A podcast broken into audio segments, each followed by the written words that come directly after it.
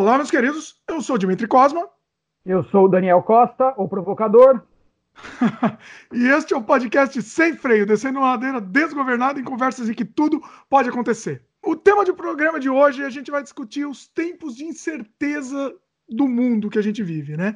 Tanto com questões de saúde pública, como o coronavírus, por exemplo, quanto as incertezas políticas e o um mundo polarizado, a gente se força a refletir sobre o futuro da humanidade, a paranoia generalizada e como trabalhar no inconsciente coletivo, né? Como que, como que funciona né, esse consciente coletivo. A gente vai conversar com o Daniel Costa, que, como ele mesmo se intitula, que eu adorei essa alcunha, o provocador para a gente analisar essa situação extrema em que vivemos, tanto no mundo que nos cerca, quanto dentro da gente. Talvez ainda mais dentro da gente, né, Daniel?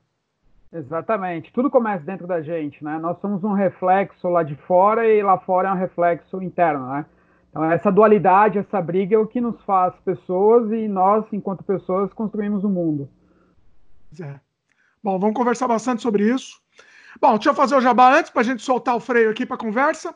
A gente está disponível em vídeo no YouTube, no canal O Estranho Mundo de Dimitri Cosma, youtube.com.br Dimitri Cosma, e também em áudio no Spotify, Apple, Google, Anchor, entre outros. Você pode aproveitar também e assinar o podcast, é, por exemplo, no Spotify, que isso ajuda bastante na divulgação e você vai receber quando novos programas são lançados, todas as terças-feiras.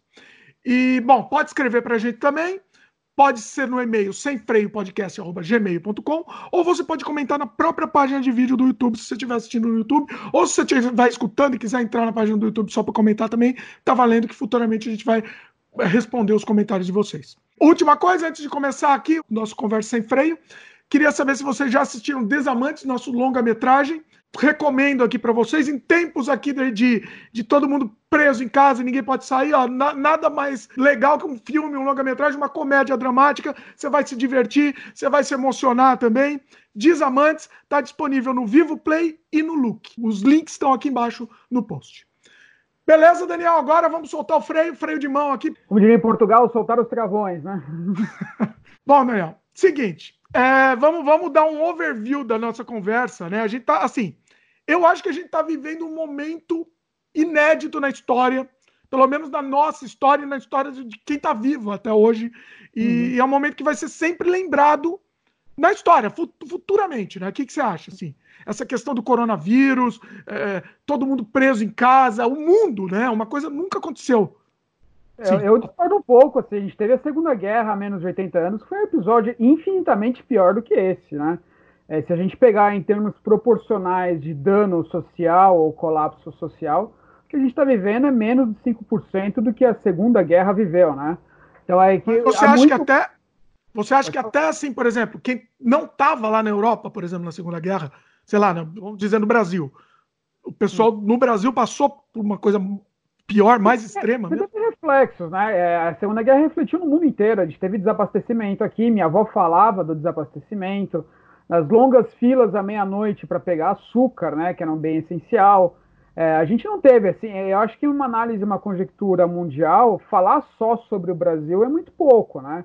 Mesmo com essa onda que está acontecendo com o Brasil, quer queira, quer não, é, o Brasil está indo bem no, no, no, na, dentro da curva do, em relação ao resto do mundo, dentro dos países que estão divulgando, estão sendo transparentes com os dados, o Brasil relativamente está indo bem. A gente não sabe se é por fatalidade, por uma coincidência ou por uma competência, mas é, de acordo com os, os, se a gente pegar as médias históricas lá fora e, e os dados alarmistas e fatalistas, era para metade da população estar tá contaminada e outra metade morta, né?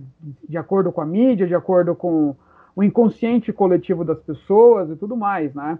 Eu vejo que é um momento, sim, de extrema preocupação, extremamente sério, mas é, nós temos que ver que a gente vai passar por isso e não é o fim do mundo, sabe? É, embora a gente queira, estejamos é, de forma inconsciente provocando um fim do mundo, querendo o fim do mundo a, a qualquer momento, não é esse, né? É, se você pegar tecnicamente os outros vírus, as outras doenças, as outras gripes foram piores, né? Tiveram mais casos, mais mortes, inclusive no Brasil, do que essa. Inclusive com as projeções futuras dessa, né? Você tem a malária na região norte do Brasil, que mata muito mais, teve surto de sarampo tudo mais. A questão é que é uma, é uma crise global, né? É um cataclisma global. A gente herdou de fora isso tem algumas repercussões internas nossas, né, no nosso inconsciente. Então eu vejo assim, é, é, é, é um momento difícil, é um momento raro, poucas pessoas presenciaram e poucas pessoas estudaram história para saber, para ter um, um, coeficiente comparativo entre o que aconteceu e o que aconteceu, está acontecendo agora, porque você tem que imaginar. ninguém viveu a Segunda Guerra, né? São poucas as pessoas que viveram, então você tem que imaginar. Mas a imaginação é uma faculdade mental nossa que nos permite, sabe, é ter um pouco de razão quando a gente julga esses dois parâmetros. Então, no meu ponto de vista, a humanidade já sofreu coisas muito piores do que essa, muito piores. Então, a gente vai passar por isso e, assim, é, tem que ter tranquilidade, não tem outro jeito. Sim. É assim, uma coisa eu acho que é legal, talvez a gente datar esse programa, né? O que, que você acha? Eu não gosto de datar, mas talvez seja Cara, interessante. Tem que datar, porque assim, é a gente está falando de um evento presente, tá? Então, para as pessoas compararem, né? É, porque tem informação aqui que vai gerar um grau comparativo, e o grau comparativo ele é baseado num fato, e o fato é dentro de uma cronologia, né? O fato tem que estar tá, é, posicionado em espaço e tempo, então acho importante datar. Sim. Então a gente está gravando em 19 de março de 2020. Exato. É, assim, a gente não sabe como, para onde vai a situação, se vai escalonar ou não, vai diminuir. Então Mas a gente está falando. Você sabe que no, nesse dia, a gente, se quem quiser fazer uma análise séria, vai pegar os dados é, do que aconteceu, os últimos relatórios, os, os, os informes desse dia, para tentar pegar o fio da meada. Exatamente. Oh, você comentou aí uma coisa interessante. Tá bom, deixa eu falar o tema. Assim, o tema do nosso programa não é exatamente a, epidemia, a epidemia do, do, coronavírus, do Covid-19, né? Esse é um, um, fio condutor do nosso, do nosso, da nossa filosofia que a gente vai tentar fazer hoje, né, Daniel? Essa é a ideia. Exato. É, exatamente, assim, é um evento presente, é um evento exógeno que não previsto, né? É, biológico, embora ainda tenha as correntes aí de teoria conspiratória falar que é um vírus fabricado e tudo mais, que acho que é é de uma infantilidade absurda, né? Porque a partir do momento que você fabrica uma coisa, não tem controle, essa coisa pode se voltar contra você.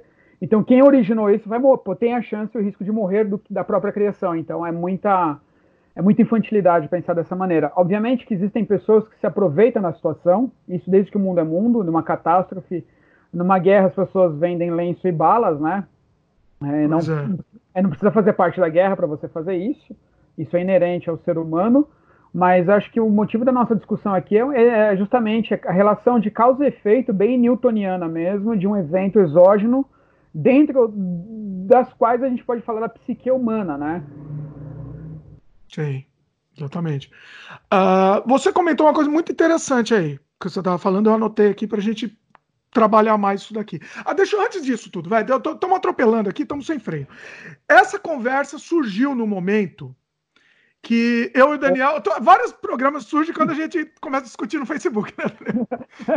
É um belo fomentador de ideias, né? O Facebook, porque a gente consegue manter uma conversa um nível um pouco mais é, elevado, né? É tão legal que gera um programa, né? Gera um podcast.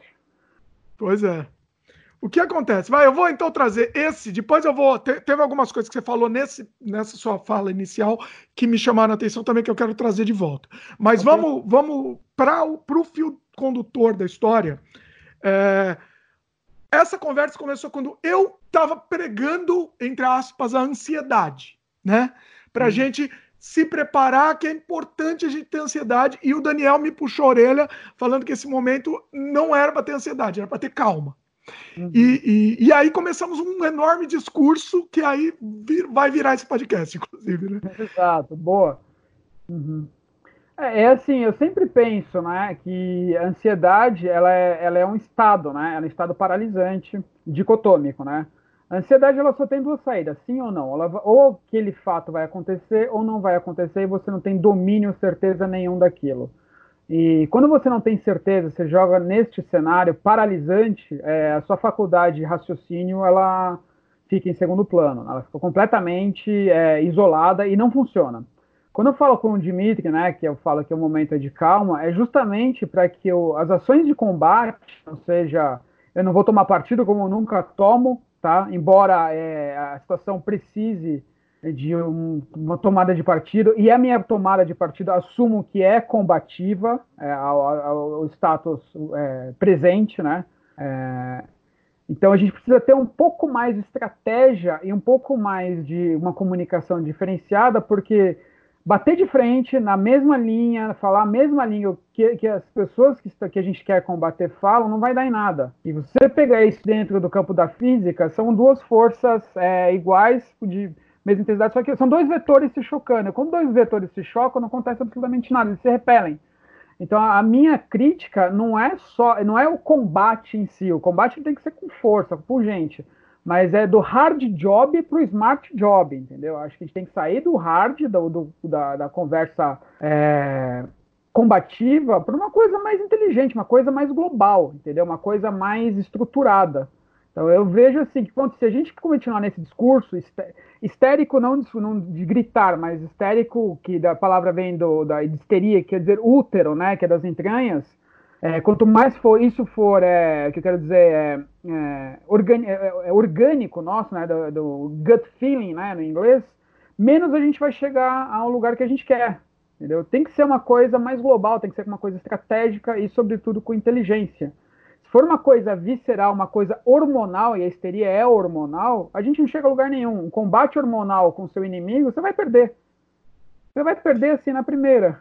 Entendeu? Por isso que eu, eu vejo assim que o combate ele tem que ser de uma outra forma, tem que ser de uma forma mais estruturada. Você tem que ter, utilizar ferramentas adequadas. Se a gente quiser realmente falar com as, com as pessoas, se comunicar, porque não estou falando que é o caso do Dimitri, mas todo mundo que fala, fala contra o governo não faz absolutamente nada. Não se mobiliza para nada. Eu comecei uma campanha no Facebook de doação de sangue das pessoas que são contra o governo, ninguém fez nada. Eu fiz uma campanha de arrecadação de alimentos, ninguém fez nada. Eu fiz uma, uma campanha para educação de rua com os opositores, ninguém fez nada. Então, da minha gama de, de, de, de pessoas que eu conheço, que são opos, opositores do governo, 100% não fazem nada, não tem absolutamente nenhuma atitude, só ficam gritando no Facebook, fora Bolsonaro, fora Bolsonaro, fora Bolsonaro, fora Bozo, mas na hora de fazer mesmo, não fazem absolutamente, nem impetrar o recurso, fazer uma representação jurídica, é, chamar, mandar e-mail para os representantes, fazem. Entendeu? Não fazem nada. Então, ficar gritando, gritando, gritando do útero, ficar gritando de forma histérica, para mim é só a personificação da sua pessoa reptiliana infantil que está dentro de você. Sim, faz sentido o que você está falando, mas a minha pergunta é: será que a gente consegue ter racionalidade nesse momento? Quando eu falo do, do da ansiedade, pra, eu, eu, gostaria de gerar ansiedade, é para as pessoas perceberem a gravidade da situação. E ninguém. E, ah, não, não tá, tá tudo tranquilo, vou lá, vou lá no bar, vou lá no boteco, vou para praia, entendeu? A, a, a ansiedade é para gerar para as pessoas ficarem lá presas na casa delas, do, jeito, do mesmo jeito que a gente está também, a gente está preso aqui. Enquanto a gente está gravando aqui, vamos historicamente aqui, você também está, né, Daniel? Estamos. estamos sim, sim, é, mas estou é, fazendo coisas todo dia, estou arrecadando. Embora não esteja movimentando, durante o dia eu estou fazendo muita coisa concreta para que a situação mude. Ajudando Tudo pessoas, bem. arrecadação, assim, eu não estou parado, eu estou preso fisicamente, mas eu estou usando todos os meios digitais, os recursos, inclusive financeiros próprios, colocando à disposição para melhorar a situação. Mas a questão é, quando eu digo ansiedade, e eu gostaria de gerar ansiedade nas pessoas, e para mim, na minha opinião, é um momento de gerar ansiedade, é para as pessoas não se colocarem numa situação de risco, entendeu? E não elas e as outras pessoas também. Aí a minha pergunta é, te devolvo a pergunta agora. A gente consegue ter racionalidade nesse momento? Você falou que precisa de racion ser racional. E eu sempre concordo com racionalidade. Para mim, sempre em primeiro lugar. Mas nesse momento, as pessoas estão conseguindo ter racionalidade? Do meu núcleo, sim, com certeza. A maioria das pessoas que realmente estão fazendo alguma coisa estão sendo racionais. 100% racionais, nem, nem um pouco emotivas. Como é que você vai combater uma situação, um quadro desse com emoção? No meu ponto de vista, não funciona. As pessoas com que eu me relaciono, meu círculo, estão sendo 100% racionais, nenhum, nenhum sentimento envolvido, então, estamos realmente transformando. A gente só não faz publicidade porque não quer, a gente não quer capitalizar a imagem em cima disso. Mas tem uma rede ativa trabalhando muito séria para mobilizar pessoas, para é, mostrar para pessoas que há um caminho certo a ser seguido, há um caminho diferente e tem feito, surtido muito efeito, muito. Entendeu? Por isso que eu falo que é trabalhar nos bastidores e trabalhar de forma inteligente. Entendeu? É, causar reflexão, mas assim, atuando, mostrando, quando você dá o exemplo pelo que você faz, não pelo que você fala, as pessoas prestam muito mais atenção. Quando elas veem o seu resultado feito, falam, olha, fulano estava na rua fazendo isso, independente de qualquer coisa, elas, o seu interior vai falar, caramba, o cara estava fazendo, não estava falando. Entendeu? A grande população não pensa com racionalidade, certo? E não consegue ouvir uma, uma situação de racionalidade. Eles não consegue, não consegue interiorizar isso. Nem ansiedade. Muito menos ansiedade. Ansiedade é que... eu acho que funciona. Eu acho que funciona mais. Ansiedade dicotômica, é sim, como eu falei, é um sentimento de sim ou não. Você pode, tem 50% de chance de funcionar ou 50% de chance de dar errado. Você não prefere, estatisticamente, ter uma ferramenta que tem maior probabilidade de dar certo, que é o exemplo? Não, então explica aí, seja mais, seja mais direto, então, em, em, exemplo. Quando você, quando você, gera ansiedade, um texto, um, discurso, um enunciado um discurso que ele tem um impacto, sua tagline gera ansiedade. Ansiedade é dúvida, entendeu? Toda ansiedade ela parte no pressuposto de dúvida. Se você quer gerar, se você for bom de ansiedade, você vai usar um gatilho mental de dúvida. Tá? Se você se sim ou se não. É dicotomia. Isso é ansiedade real. Você tem, as pessoas confundem ansiedade com ira. Quando você desqualifica ah, quem está lendo o seu texto, está gerando ira e não ansiedade. Quando você coloca dúvida na cabeça da pessoa, está gerando ansiedade, que é a probabilidade de sim ou não tem a probabilidade de sim ou não de dar certo, é 50-50, correto? Quando você dá o exemplo para as pessoas, a probabilidade de ela assimilar é maior que 50%. Então, o que, que você prefere? Que a pessoa fique no sim ou não, ou ela tem uma chance de maior de engajar o que você está querendo dizer, através do seu exemplo, através do que você faz? Isso é uma tá. ação inteligente. Eu acho que na, na teoria isso é bonito. Mas não, eu não sei se na prática funciona, Daniel. A minha prática funciona. A minha prática com minha rede de pessoas tem funcionado exemplarmente, cara. Então, eu te convido a hora que você quiser para você ver e fazer. Porque eu não sei, eu acho que as pessoas estão no nível de, de não existe outra palavra, de demência coletiva aqui, né? Depende, é... cara. Porque se a gente se conectar um a um com as pessoas e fazer o trabalho de formiguinha, você vai ver que elas não estão na demência. É, elas não estão na cegueira, elas estão perdidas. Quando você pega um a um, pega na mão da pessoa e tenta entender o problema de, com compaixão, olhar no olho dela e falar: Meu, o que está acontecendo? Ah, é isso, isso, isso. Eu voltei por causa disso, disso. E você pega um a um e fala o problema, explica o problema, essa pessoa vira um vetor de transformação que vai transformar outras pessoas. É isso que a gente tem feito. É um grupo de 25 pessoas atuando aqui um a um, corpo a corpo. Falando, escutando as pessoas, ilustrando, ensinando. O que a gente tem feito é ensinar pensamento crítico. Entendeu? Os princípios e as bases do pensamento crítico. Tá? A gente tem falado muito sobre isso. E é um a um. Pessoas que não têm condições financeiras, pessoas que não têm condições cognitivas. A questão é a seguinte: a única coisa de mudar é a educação. E quem quer, quem tem se proposto a, educar as pessoas? As pessoas não leem hoje em dia. Como é que as pessoas querem educar falar, sendo que elas não constroem argumento dela? É construção de argumento baseado em videogames, baseado em Netflix, sabe? As pessoas não leem, não têm fundamentos. Quando você pega essas pessoas e desce a segunda, terceira camada de pensamento crítico, as pessoas que reclamam, elas não têm fundamento, elas se desmontam. As pessoas não leem. O que, que, que acontece? O seu programa mental está interiorizando uma série de novas narrativas baseadas no Netflix e videogame, que são quase fundidas, são quase a mesma coisa hoje, que te dá um senso bélico combativo. Então, os millennials hoje, eles são combativos porque eles estão sendo programados subliminarmente para combate, para porrada, para porrada, para porrada, para porrada. E não para desconstruir um problema. Você me ataca, eu te ataco. Você me ataca, eu te ataco. Porque o software mental, o paradigma deles, subliminarmente está sendo programado para isso. Toda vez que você consome alguma coisa, um produto audiovisual, você está se programando. Está colocando no seu inconsciente a informação que você quer. Você é produto daquilo que você consome. Se você consome videogame de guerra, o seu discurso inconsciente, que depois vai ser traduzido no consciente, vai ser guerra. Se você gosta de dramas e conflitos, a sua programação mental vai ser aquilo. As pessoas não estão lendo. As pessoas não leem. Então, a qualidade da programação mental, que é a base da argumentação das pessoas, é baseado numa superfície muito líquida, como diria o Bauman, né? Muito simples, sabe? Eu pergunto para um cara da minha idade, eu tenho 41 anos, quantos livros você leu esse ano? Eu, pessoalmente, li 38. Sabe, 38 você, você também, você é um caso à parte. Não é, cara, mas assim, eu não sou obrigado a ler 38 livros. Eu leio porque eu gosto, eu preciso de ler. Eu quero sair da Matrix, entendeu? 98% das pessoas estão na Matrix. 2% no E eu me incluo na Matrix, eu não sou fora da Matrix. Eu sei que a Matrix existe e sei o caminho, não saí ainda. Mas assim, 2% das pessoas no mundo vivem fora da Matrix. Todos somos manipulados, não tem acordo. É, é muito difícil a pessoa se assumir que está dentro da Matrix, né? É, é o muito difícil. não saber que você não sabe, né? As pessoas não sabem que elas não sabem, entendeu? Pois é. Elas não Exatamente. sabem. Então, a minha luta, não sei se para quem me acompanha no Instagram, depois o Dimitri que vai deixar aí, é justamente oferecer um caminho de quebra de paradigmas através de ferramentas que nos estão à disposição. Esse é um outro caminho que a gente está que eu estou trazendo, que eu estou, é, é, vamos dizer assim, liderando este caminho aqui no Brasil, não no Brasil, mas é, tenho contato em vários lugares do mundo, para a gente se libertar da Matrix de uma forma verdadeira, entendeu? Uma forma séria, sabe? De deixar toda essa porcaria de videogame, de Netflix, de, desses filmes que estão aí, cara, e deixar essas coisas controlarem o nosso software mental e a gente ter liberdade de pensamento, de construção de pensamento, do jeito que a gente quiser, não do jeito que a gente é influenciado.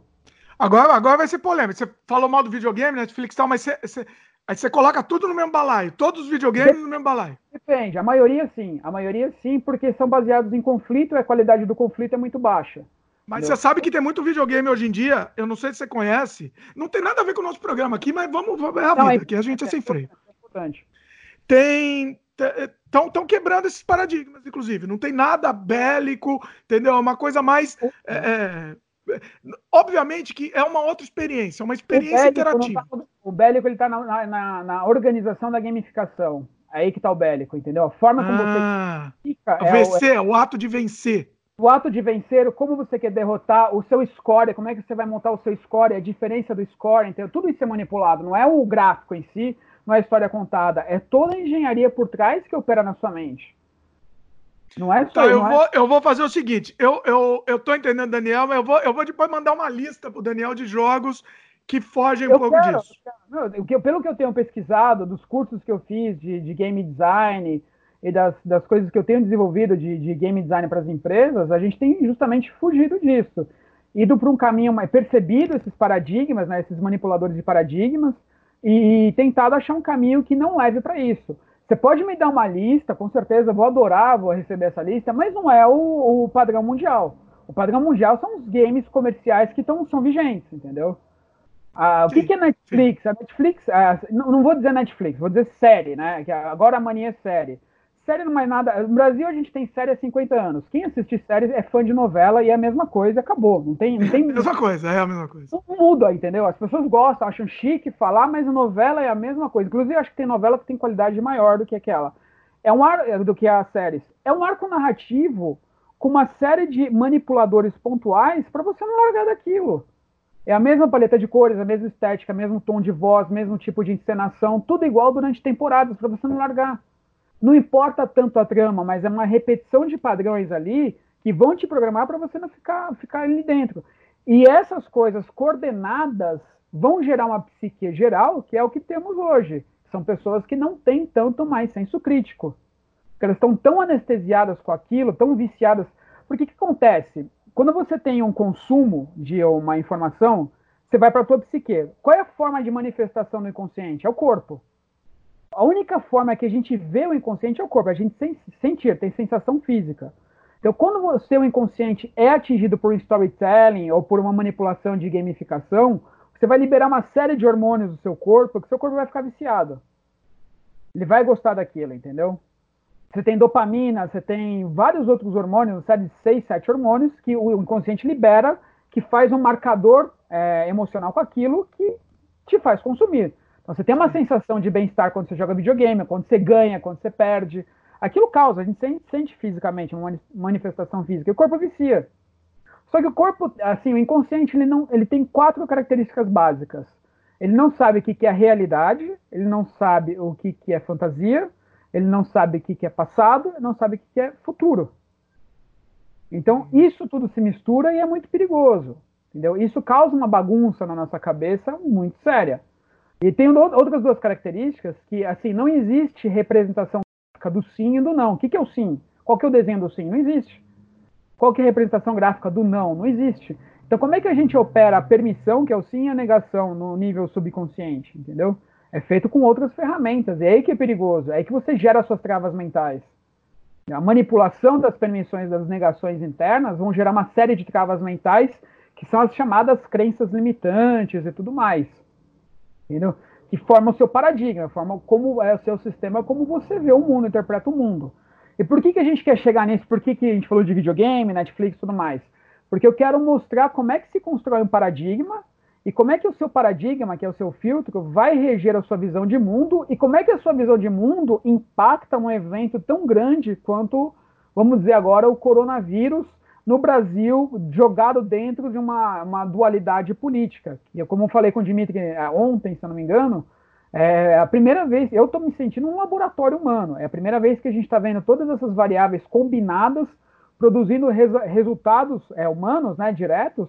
E óbvio que eu não estou feliz nem um pouco. É, eu não sou tão, tão cruel assim de estar feliz com a situação, mas na condição de observador é muito rico. Me entendam que é rico, não, é, assim, eu não provoquei isso, não gostaria de ter provocado mas na condição de observador é uma riqueza de, de, de eventos muito forte. Acho que poucos lugares do mundo a gente teria essa chance.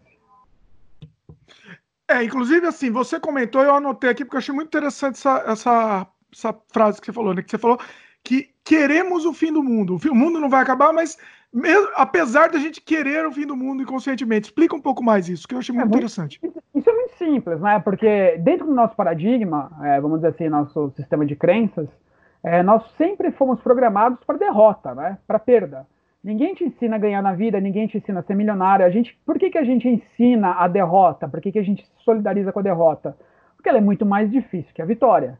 Então, quando você se solidariza com a vitória, para você tá tudo certo. Quando você vê alguém perdendo, tá tudo certo. Pô, estamos no mesmo barco, eu perdi, ele perdeu, e esse é o normal. Quando você vê alguém ganhando, se dando bem, ah, meu Deus, ele, ele se você coloca um monte de coisas, é, um monte de limitações, as pessoas falam, ah, mas tem que ver como é que ele ganhou. Será que foi por mérito? Será que foi aquilo lá? É, será que não foi por corrupção? Alguma coisa assim? Então, o que, que eu quero dizer? É que nós sempre somos muito fatalistas, nós somos programados para sermos fatalistas, porque o fatalismo está dentro da derrota. Se a gente pensar que é o fim do mundo, não sou só eu que estou perdendo, todo mundo está perdendo, então está tudo certo. Se todo mundo vai morrer, então está tudo certo. Se esse é o fim do mundo, todo mundo acabou para todo mundo, todo mundo perdeu, tá tudo certo. É um sentimento de conforto interno. Porque para a gente derrotar esse sentimento, a gente tem que sair da zona de conforto. A gente tem que lutar, tem que lutar com armas que a gente não tem, e a gente tem que vencer os medos. E vencer o medo é para 2% da população no mundo, não é para qualquer um. Isso é mentira, que todo mundo consegue, todo mundo tem talento. Não, isso é, é balela. Isso é coisa para vender curso, isso é coisa para vender consultoria de coach ou o que seja. Não é assim tem que ter muita coragem para você sair da Matrix. Muita coragem. O que, é Matrix, que eu estou falando? É o seu sistema, é o seu paradigma. O que, que as grandes empresas fazem? Elas percebem o paradigma das pessoas e manipulam e operam em função disso através de consumo. Não existe mundo paralelo, realidade paralela, nem nada. O mundo é aqui agora, onde a gente está vivendo, falando, em que as empresas ganham dinheiro em cima de você e te dão, te dão uma dose de felicidade. Você consome lá um bonequinho do He-Man, um bonequinho He-Man antigo, né? Entreguei a minha idade. Mas um. Eita aí, ó, entregou. entregou. um bonequinho o que, que seja, você fica feliz com aquilo, porque você tem um pedaço da sua fantasia dentro da sua casa, entendeu? E você dá uma grana pro cara que custou pelo menos 25 vezes mais para ser feito, entendeu? Olha então, só, eles... Daniel falando, e olha o meu fundo aqui, para quem tá vendo aqui, ó, fundo cheio de bonequinho aqui. É, é nóis, é nóis aqui, fazer o quê? O que você tem aí, cara? Eu tenho um monte de boneco mesmo. Eu tenho uns dois ou três, assim, mas eu ganhei. Não jamais compraria um desses, eu não compro. Eu, sou, eu, tenho, eu tenho esse problema, Daniel. É a vida. Não, mas não é problema, assim, é cada um. É, assim, é, não dá pra gente isolar de tudo. Você não vai deixar de consumir. Se isso te traz felicidade e você não. tá tudo ok, então sem problemas, entendeu? Mas a minha questão é essa: o quanto você quer sair da Matrix, entendeu? O quanto você quer ter uma outra visão das coisas. O quanto você vai se esforçar e pagar, pagar o preço, que não é barato, mas é possível, para você se libertar dessas coisas e não ficar refém dessa onda do coronavírus misturada com uma onda política, esse emaranhado, né? Que subindo um nível, né? A pessoa fala que é um emaranhado quântico, né? São várias coisas, é o quantum acontecendo com polarização de, de massas, né? Que aí é uma outra conversa, e é uma outra polêmica e tudo mais. Não, mas eu acho que faz sentido. Tem, a ver com o nosso programa aqui. Daniel, vai um pouquinho mais pro, pro centro aqui, para quem está vendo em vídeo. Opa! É, eu acho que faz sentido. Você pode falar um pouco mais sobre isso, porque é interessante. Tem a ver com o nosso tema, né? Esse emaranhado ah, quântico aí. É, tem um emaranhado quântico porque a, a, a, se você pegar a partir da, da, mecânica quântica, né, as pessoas falam física quântica, mecânica quântica, é, você tem alguns pressupostos, né? E o pressuposto máximo é que o bem sempre, o, o que, que é o bem? É o vazio, né? Se você tem um vazio, estado de plenitude de vazio, bem, você não tem forças que vão te repelir, que vão tirar daquela situação. Então, você está bem consolidado. Então, isso também vem um pouco da meditação antiga, dos, dos indianos e tudo mais, que o estado de plenitude é o estado de vazio. Se você colocar dentro do contexto da física quântica o que, que é o vazio, bem, é justamente você repelir todas as forças negativas. E a gente está com uma desarmonia momentânea dessas forças, né? A gente tem muita polaridade, muita energia circulando no país e energia de forma desorientada, né? Tudo é onda e tudo é partícula ao mesmo tempo, né? Então, você tem uma teoria que você faz, a, você colapsa o pico da onda, né? Que é onde você direciona, onde seu pensamento se materializa e a materialização vira alguma coisa, você manipula o átomo, é, que é um pensamento muito sofisticado, é muito é intangível em certos pontos, mas já é provado pela física há 200 anos através da, da dupla fenda, a teoria da dupla fenda, em que o observador do átomo é, altera o estado dele, né? Ele tem duas fendas, ele tem que passar por uma fenda em onda e outra fenda em, em, em partícula, né? Ele faz os dois conforme a observação da pessoa que está lá. Ele se, faz um crash na parede e faz um marcador mostrando que aqui foi onda e aqui foi partícula. Isso há 200 anos, né? Não é de agora, essa teoria. Isso foi provado há 200 anos.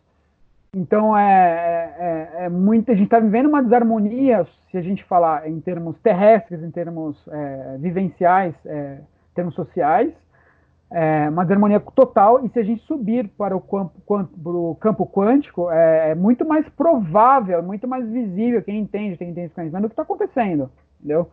E, esse, e, essa falta de conhecimento das pessoas, essa, essa massificação da entrada na Matrix, só causa desarmonia nesse sistema. Enquanto as pessoas não saírem da Matrix, não desligarem suas telas, é, não começarem a pensar por si só, não começarem a ter pensamento crítico, consumirem livros, debaterem ideias e não narrativas, porque você vê muito mais pessoas falando de filmes narrativos do que ideias, do que conceitos, né? Então, isso mostra, isso é um resultado palatável de como as pessoas estão manipuladas por agentes externos e não internos. Você sempre vai falar na narrativa, você comentar um filme, uma música, uma arte de alguém, é de alguém. Onde estão as suas ideias, entendeu? Por que, que você vai falar dos outros? Onde está o seu construto? Onde está a sua ideia? onde está a sua filosofia, entendeu? Você só faz isso depois que você lê, que você derrota os autores, você estuda, você debate, você toma porrada pra caramba, fala um monte de besteira. Eu falo besteira pra caramba, muita besteira, eu erro, mas eu tenho as pessoas que vão falar, não, não, esse é o caminho, não, não é aquele caminho. Mas é, as pessoas confundem muito pensamento com atividade mental, né? Atividade mental você fazer tudo isso, você jogar, assistir tudo mais, mas isso não está gerando pensamento está tendo um nível de uma frequência mental acelerada e altíssima, mas não quer dizer que você está produzindo alguma coisa de bom. Uma ideia que vá mudar e contribuir com alguma coisa. Sim. Não, uma coisa não exclui a outra. Você pode até fazer um pouco dos dois, mas você não, tem que ter a ciência disso, né? Atividade mental, ela, ela queima o tempo e energia que você poderia ter para produzir pensamentos. Você acha, da sua opinião, ela, é interessante. Ela Na sua opinião, então, você, você acha que é melhor cortar de vez isso daí? Eu cortei da minha vida completamente. Completamente? Completamente. Não assisto televisão, não assisto filmes. É um período de transição em que eu estou testando algumas hipóteses internas, mas há muito tempo eu não vejo um filme, não escuto música, não tem absolutamente nenhum elemento que esteja me contagiando emocionalmente, para que eu tenha durante um período a racionalidade que eu preciso para entender e mudar o meu paradigma. Interessante, isso é, isso é radical, inclusive. É uma, é uma... Simples, porque na época newtoniana, na física newtoniana, ninguém tinha isso. É simples. Às vezes eu, eu, eu bem, vou ser bem sincero, às vezes eu acho realmente que eu tô perdendo tempo. Sei lá, eu tava jogando, essa semana aconteceu, eu tava jogando, eu, eu jogo muito. Isso é, é, a vida. Jogo então... muito. É, fazer o quê? Eu tava jogando, eu falei, o que que eu tô, o que, que eu tô perdendo meu? E aí eu tava passando nervoso. Eu tava passando nervoso e repetindo, sei lá o quê. E é isso, é aquela coisa de, e era um jogo idiota desse, de ficar matando, tá? Era, era, é a vida. Eu, eu quem não, né? Quem assumo. É... E aí, o que, que eu tô perdendo meu tempo fazendo esta merda? Eu tô, o que, que eu podia estar tá fazendo? Eu tô há duas horas tentando passar desse negócio insuportável. E eu, eu não tô nem, eu nem diver, me divertindo, eu tava mais. Só pra você ter uma ideia. Eu tava, você tava, eu só tava irritado. Você estava refém, do seu paradigma. Exatamente. Você completamente refém do seu inconsciente. Eu tenho que passar disso. Mas por que, que eu tenho? Eu não me refleti por que, que eu tenho que passar disso. Não, eu tenho que passar. E eu, eu não tava, não era diversão para mim.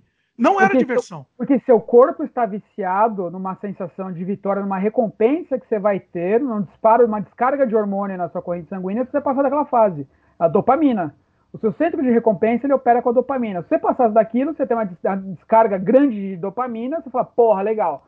Só que a dopamina vicia, né? É o principal mecanismo de vício, entendeu?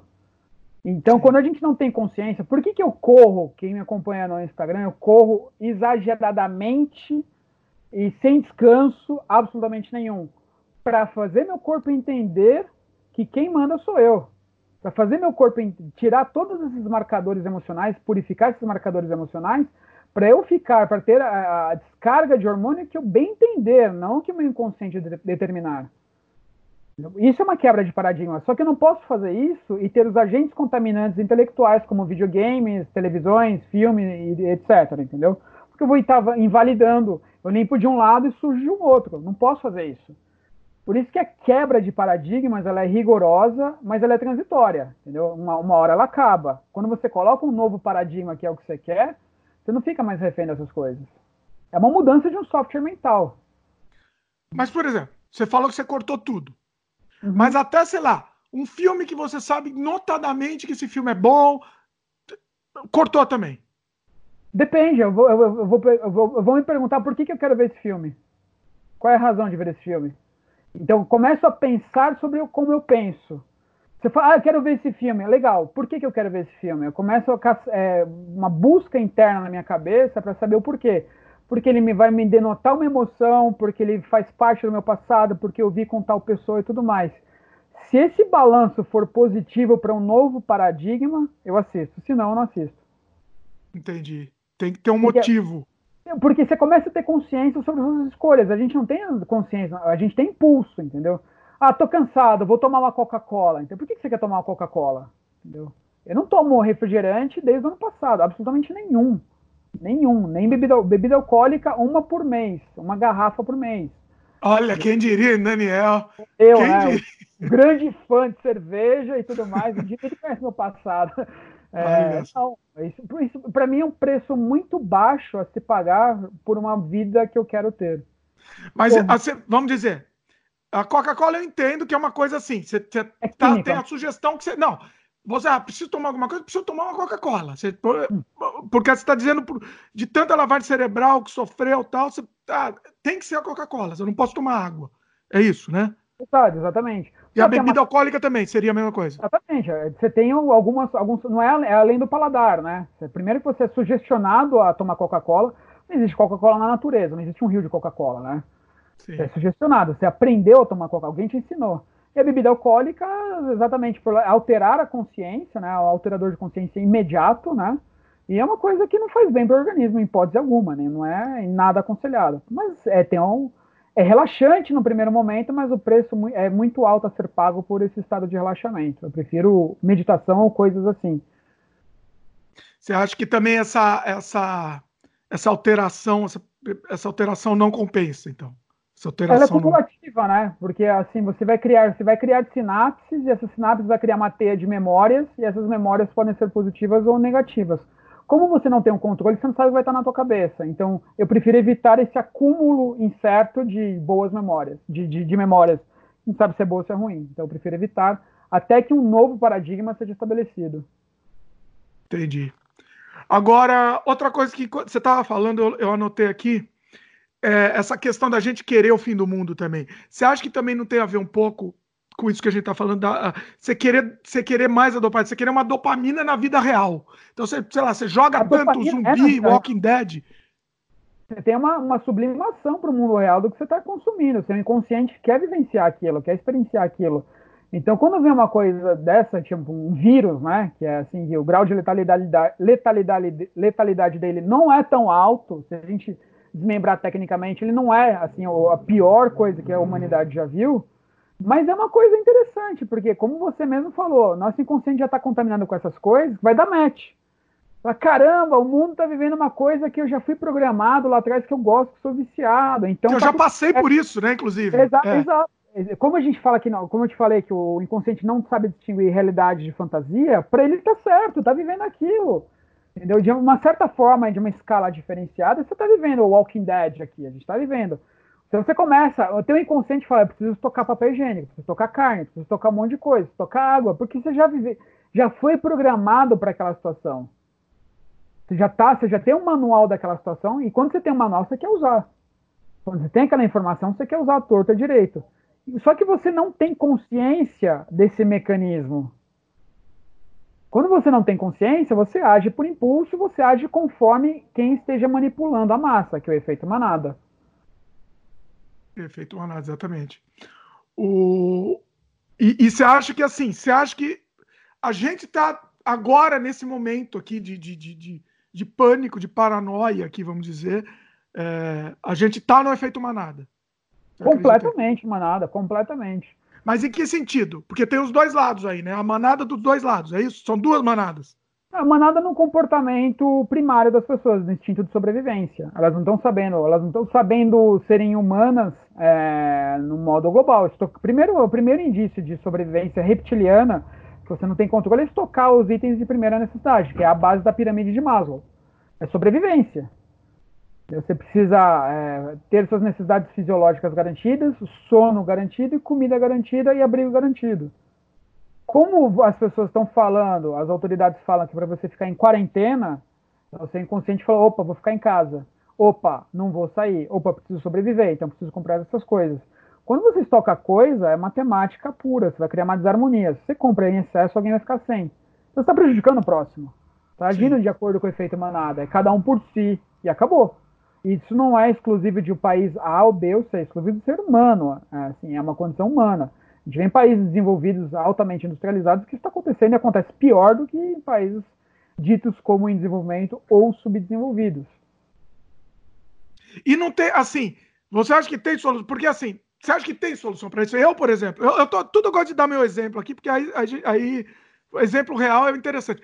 Me dá, eu, eu não tinha estocado nada, mas de repente me dá um desespero. Eu tô, eu tô pensando, não, eu tenho que estocar, eu tenho que estocar. Entendeu? Você tem que bater esse, esse isso é o seu cérebro, é seu inconsciente falando. Porque você está programado para sentir isso. Você tem uma. Não é que você quer tecnicamente. Se você tivesse um aparato técnico, fizesse, tivesse fazendo uma análise técnica da situação, você nem ia estocar. Só que é uma emoção do seu inconsciente. O inconsciente, a única língua que o inconsciente entende é emoção. Não adianta você falar para ele de uma forma técnica, você vai bater ele de uma forma racional, que você não vai bater, você vai perder. As emoções são processadas acima de 400 mil bits por segundo, enquanto a racionalidade são 4 bits por segundo.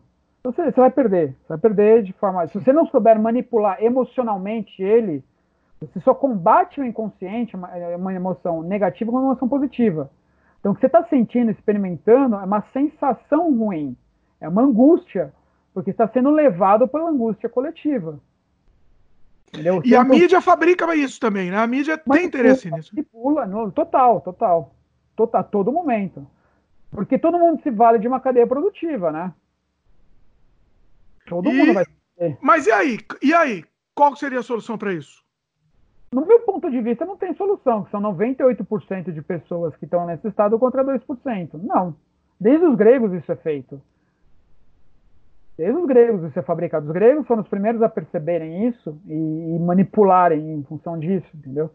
Tem os 300 de Esparta, que é um exemplo, que não são gregos, né? São de Esparta, mas os 300 é uma época mais ou menos análoga, né? Como é que 300 soldados combateram 3 mil, entendeu?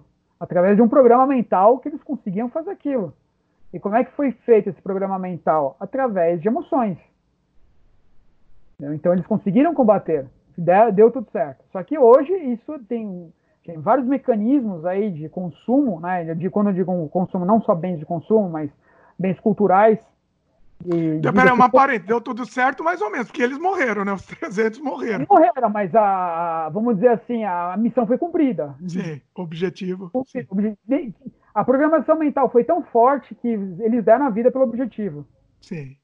Entendeu? Então, Verdade. Então foi forte, entendeu? Sim. Então, hoje a gente tem mecanismos é, mais sofisticados de comunicação que te manipulam isso de uma forma muito grande. entendeu?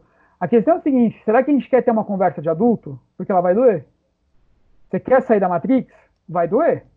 Você Sim. quer mesmo jogar a sua vida fora agora para começar uma vida nova e incerta, que não adianta eu substituir o certo pelo meu passado, está mudando nada. Quando você sai da Matrix, você vai para o novo que você não tem absolutamente noção nenhuma do que, que é. Nenhuma. Porque é um mundo novo. Se é um mundo novo, você não conhece. Se você consegue vislumbrar o seu futuro exato, você está referenciando ele com o passado, então você não está mudando nada. A questão é, será que a gente quer ter uma conversa de adulto? Eu estou tendo uma conversa de adulto. Eu comecei a quebrar todos os meus paradigmas familiares, é, conjugais, tudo, absolutamente tudo. Eu desmontei tudo. A forma como eu me alimento da mesma coisa três vezes por dia durante três meses. Eu não mudo nada a mesma quantidade, o mesmo peso de comida e as mesmas, as mesmas, os mesmos elementos no prato. Ele é balanceado e sem gosto algum. É a coisa mais insossa do mundo. Eu não quero ter contaminação com aquilo. Você não quer perder tempo. O objetivo é não perder tempo. Não perder tempo e ter mais qualidade na troca do paradigma. Eu quero que a troca seja efetiva. Eu não quero que absolutamente nenhuma é, sensação é, crie uma, um, assim, um ruído nesse processo. Mas se isso, e isso é uma coisa, a ideia é ser, a princípio a ideia é ser para sempre. Manter isso é, daí para sempre. Sim, uma hora isso fica automático. Você tem que ter você tem que vencer a inércia, né? É, não é fácil as pessoas falam. Óbvio que tem horas que é, cansa, enche o saco pra caramba, entendeu? Você não baixar a guarda cansa, demanda uma energia mental, uma disposição muito grande. Correr 7 quilômetros todo dia às 4 e meia da manhã, isso é o que eu publico, fora as outras atividades físicas não é fácil, causa desgaste, um desgaste físico, emocional muito grande, tem dor, uma série de coisas. Mas para mim é um preço muito baixo a se pagar pelo que está por vir. A você ter controle exatamente do que você quer fazer. Não é assim, não é, ah, eu vou ver, vou... Não, é exatamente o que você quer. O que você pensar, você consegue materializar. Isso é, isso é estar fora da Matrix. E não é ter é, coisas, ter posses, é você ter. É muito difícil, hein, Daniel? Isso é muito difícil chegar, né? Cara, eu tô, eu tô pagando preço. Eu quero. Eu quero. E tem, tem também a parte negativa disso, né? Não, não conheço. Não tem. Você não, não. tem nada negativo. Não, se você vai mudar para aquilo que você quer fazer, o que, que tem negativo? É. É, tá certo. É. É eu, parad... eu tô fazendo um pouco disso, mas eu não consigo fazer. Paradigma... Você extreme. O seu paradigma acabou de me falar querer assim. Será que é tão bom assim mesmo? O seu, o seu... É, o, é, o, é o, o bife lá do cara lá no, no Matrix, né? O, o, o, não, o, ah, eu prefiro comer o bife lá no restaurante dentro da Matrix do que comer a papinha lá podre lá na nave lá. Exato, é mais ou menos isso, entendeu? Mas agora o seu paradigma falou, pô, será que é tudo isso mesmo? E é, entendeu? Olha e é porque o seu inconsciente se comparou com uma densidade de movimentos muito grande que não está acostumado. E eu estou falando isso com convicção. E quando alguém afirma com convicção uma ideia que é completamente oposta à sua, o inconsciente ele quer rebater, porque aquilo vai tirar da zona de conforto. Sim. É. Olha que interessante, hein? bem interessante. Acho que a gente vai ter que voltar nesse assunto de, de esse assunto de reprogramação mental aí. Eu acho que pode ser um tema futuro aí para um programa, hein? Pode ser. Então, o que eu quero dizer, assim, a gente desviou do assunto é, do coronavírus, mas não foi um desvio, foi um aprofunda aprofundamento do, do, do que está acontecendo. É que existe um software mental que controla as pessoas, entendeu? E isso está se mostrando muito evidente para quem conhece esse tipo de assunto. É muito evidente, é muito sim, sintomático, é, é, é direto, entendeu? Tá. É relação de causa e efeito. Outra coisa que você, você comentou aqui, né? Você falou que tem gente falando que o vírus foi fabricado, tal, que isso seria uma, uma, uma loucura, uma coisa sem sentido, né? Uhum. É, e aí eu ouvi uma teoria. Vê o que você me fala dessa teoria aqui. Vamos levar um pouco mais pé no chão nesse momento aqui, né? Que, que vão ter duas possibilidades. Vê, vê se isso é loucura, vê se é exagero, o que, que você acha, tá? Uhum. vão existir duas possibilidades agora para solucionar esse problema, tá? Uma. O problema é acabar com o vírus. Não, o problema é do vírus. É essa situação que a gente está vivendo agora, tá? tá? Vou voltar aqui para a situação, tema base aqui, depois a gente, a gente filosofa mais dentro disso. Mas, é... nossa, tão tá barulho aqui, pessoal. Vocês me desculpem que tem uns, uns elefantes aqui em cima. Bom, é... uma das soluções seria o seguinte: é... morrer, deixar morrer todos os velhos entendeu? Vai ser mais barato para todos os, os, os, governos, entendeu?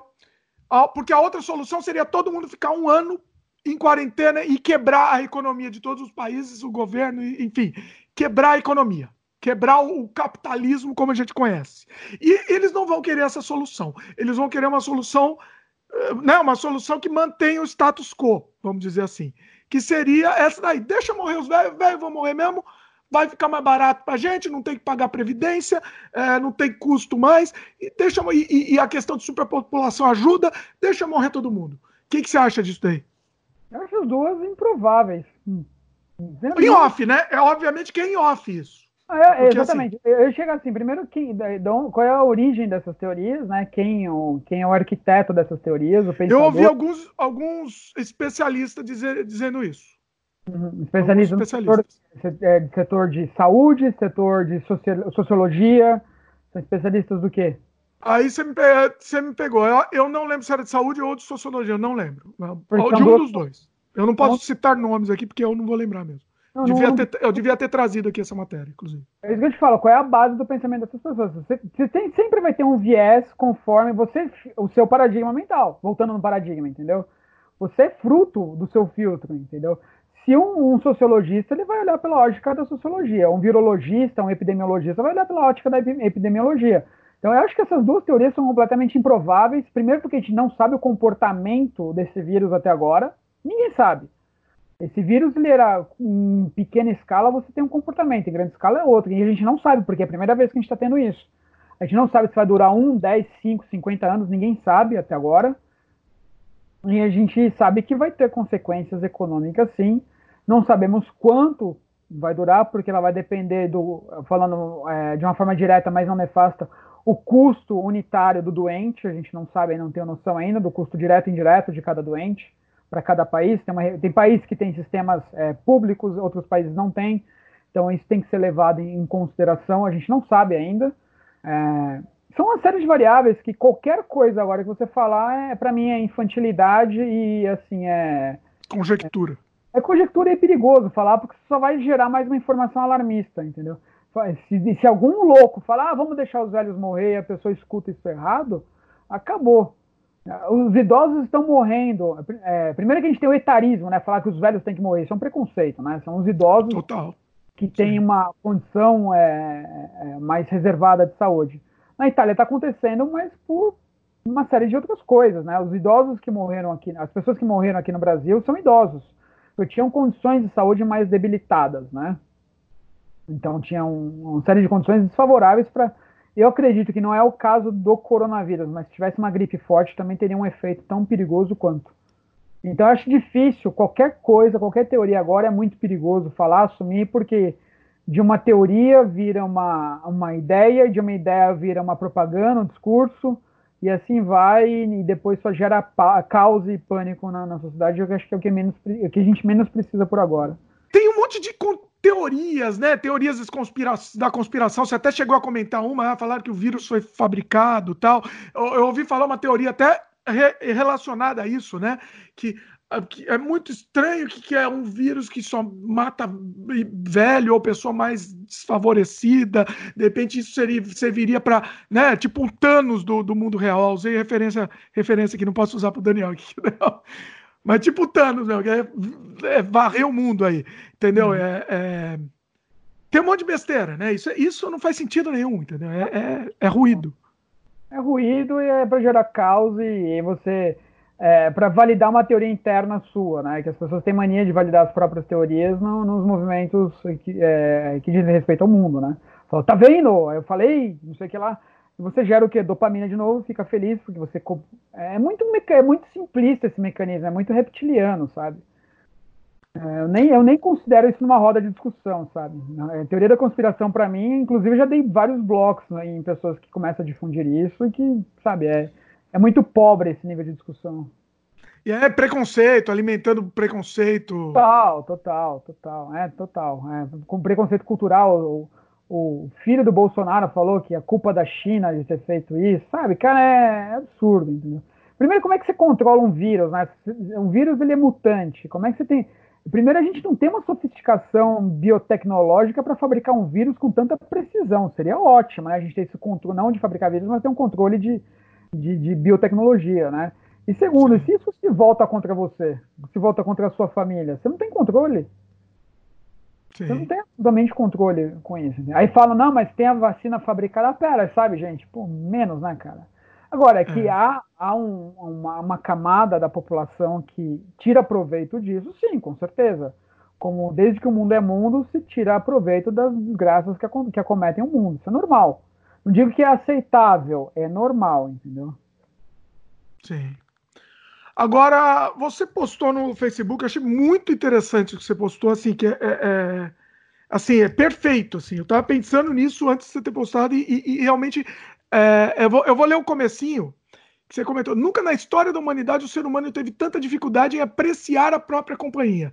Medo de nos encararmos e prestar atenção em quem somos. Fala aí, vai lá.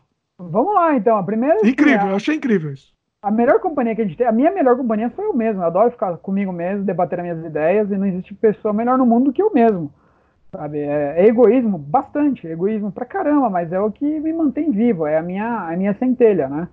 É, a pessoa que eu mais gosto tem que, tem, tem que ser eu, exatamente. Eu, vou, eu vou falar, isso, eu, sou, eu sou insuportável, não quero ficar comigo mais. Pois é, sim, sabe? É, eu tô ansioso pra ficar, eu preciso ver gente, mas pra que? Calma, gente. É o segundo dia que você tá em casa, sabe? Quer dizer que um dia ficar em casa isolado com você mesmo é tão insuportável assim, quer dizer que você é uma porcaria de ser humano, né? Nem você se aguenta, cara. Sabe? Você se incomoda nesse ponto. Por que, que você se incomoda? Porque o seu eu, o seu self lá dentro não é legal. Porque seu paradigma está te lembrando a torta direito que sua programação não está legal, não está real ali, não é o que você gostaria. Não é, então as pessoas têm dificuldade de administrar elas mesmas, né? E a chance, aí eu tenho o passo dois, né? Se você não gosta de você mesmo, vamos nos analisarmos para ver o que dá para ser melhorado? Não, não vou fazer isso porque isso custa caro emocionalmente é muito caro. Mudar é caro. Ninguém quer mudar. Essa é real. Ninguém quer mudar. Você muda de país, você muda de, o que for, mas internamente você não muda. Você só escolhe uma zona de conforto um pouquinho melhor, mas é a mesma coisa. Você não tem uma mudança interna, entendeu? Perguntaram várias vezes para mim: você não quer sair do Brasil? Eu falei: de jeito nenhum. Para quê? Eu quero mudar internamente, eu não quero mudar geograficamente. Olha que eu sou viciado em viagem e interculturalidade. Já fez um podcast sobre diferenças culturais. O, o que me tange é, é em termos de pesquisa é o que acontece no mundo, mas eu não moraria é, em nenhum outro lugar. Moraria aqui, porque a mudança tem que ser interna. Então, a partir do momento que eu tenho a chance de me confrontar e conviver comigo, eu, Daniel, eu só tenho a melhorar, eu só tenho a ganhar com isso. Eu, é. tenho a chance de isolar o mundo para prestar atenção em mim. Quando as pessoas se isolam e prestam atenção nelas, ah, eu preciso ver gente, preciso de contato humano. Você vai ter. O ser humano é um ser, é um ser que tem que ter relacionamentos. Mas alguns momentos é muito bom ficar com você mesmo. Alguns momentos é bom você ter um espelho. Mesmo que seja ruim. Se, se é ruim, você parte no pressuposto de mudança. Você parte de um pressuposto de melhoria. O problema é que quem quer melhorar? Quem quer pagar esse preço? Dois é que nem aquela coisa, você não, você, não, você não aguenta ouvir o seu próprio pensamento, né? é, que... é, é, exatamente. Ele é ruim, cara sabe? Porque ele é, ah, eu vou engordar. Cara, porra, que você vai ficar em casa comendo o dia inteiro? Você está descontando na comida, sabe? Você, sabe é, é, muito, é muito reptiliano, é muito baixo em, em termos de cognição e autocontrole, né? Você não tem autocontrole nenhum. Absolutamente nenhum, cara. Tanta coisa que você pode fazer por você mesmo, isolado, cara. Tanta, tanta oportunidade de melhoria que você tem. Você está parando o mundo, assim. É, oportunidade única, de ouro para você se confrontar, sabe? E as pessoas não aproveitam ver dessa forma, né? Ficam desesperadas. Ah, preciso me relacionar com as pessoas, né? Cara, tá.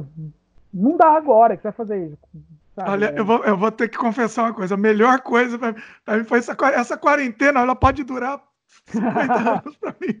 Eu, não, eu pra gosto, mim tá ótimo. Eu gosto da interação humana, que é, é, é, é uma das bases que eu opero, entendeu? Mas com qualidade.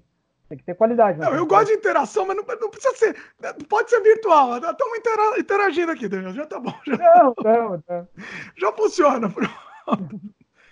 Eu acho que assim, a, a, troca de ideias ela tem que ser fluida, não importa o meio, sabe? Sim, dá-se um jeito, exatamente. Dá-se um jeito. Você quer trocar Mas é essa coisa do precisar. É aquela coisa, eu não sei se tem a ver com isso, não sei se a gente também tá fugindo muito, mas tem um pouco a ver. É, sei lá, você tá numa festa, ou você vai ver o pessoal, você vai. E a pessoa tem que colocar aquela música altíssima, que você não consegue ouvir ninguém e você não consegue não ouvir nem o seu pensamento, quanto, quanto menos ainda alguém falando, né? Ele precisa preencher o vazio com, com alguma coisa. Um estado hipnótico. As músicas altas têm o mesmo BPM que vai te criar um estado hipnótico para você se desconectar de todo o resto. Aí que a festa é boa porque você criou uma sensação de hipnose, de transe. Você teve alguns, alguns descarregamentos aí de hormônios na sua corrente sanguínea que vão falar que sua festa foi boa. Geralmente são acima de 95 BPMs. Você tem uma, uma, uma série de acordes utilizados, né, de escalas hipnóticas que não são harmônicas que produz esse tipo de coisa. Música techno é muito utilizada, entendeu?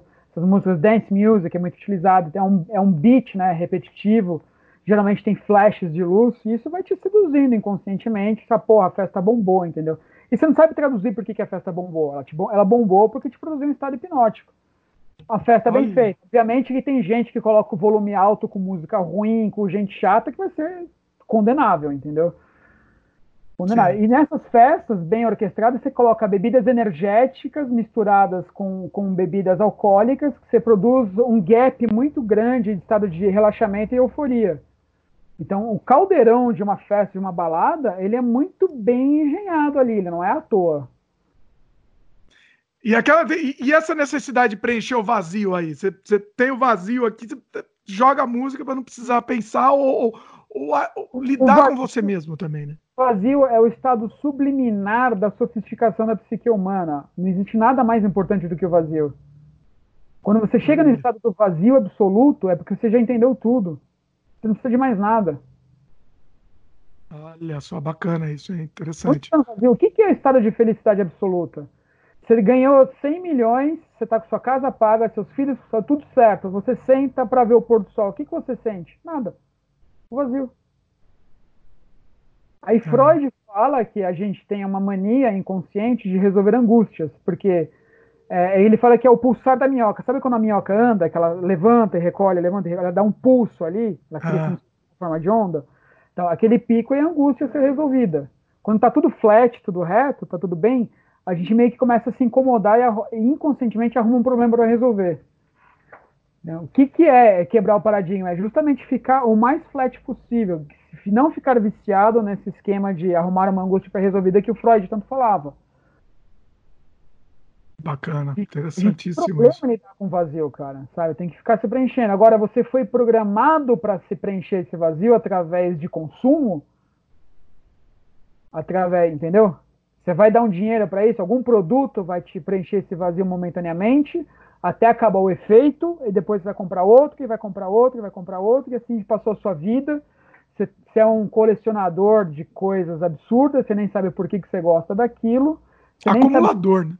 Acumulador. É. Aquilo se produz uma satisfação ou não, entendeu? Isso é manipulável, de... voltando para o contexto, né? Isso é manipulável dentro do contexto do, do coronavírus agora? É, é manipulável, completamente. Completamente. Hum. O efeito é o mesmo.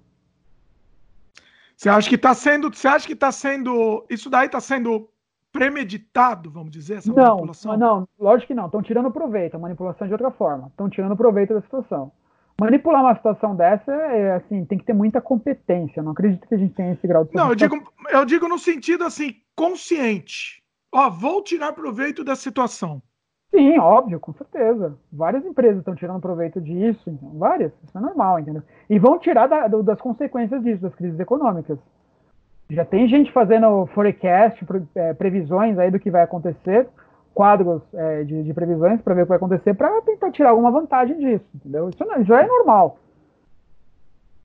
É o ser humano, né? É, é o é. ser humano sendo ser humano e acabou. E eu, não, não tento bater contra uma força que eu não tenho essa força para repelir isso. E nem quero liderar, entendeu?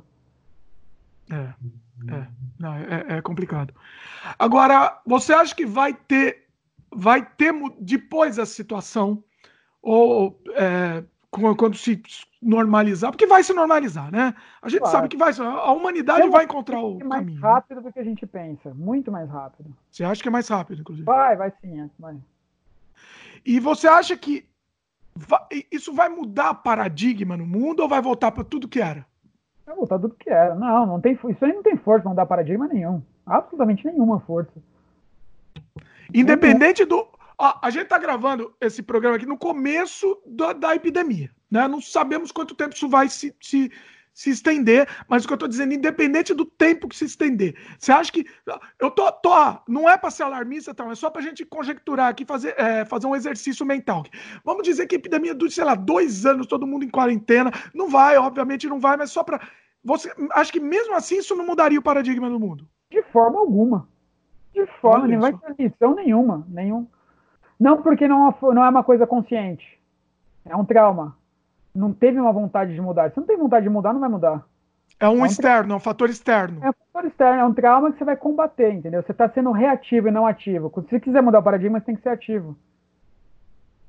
Eu, porque assim, eu ouvi falar até de ah, vai ter uma nova ordem mundial depois disso.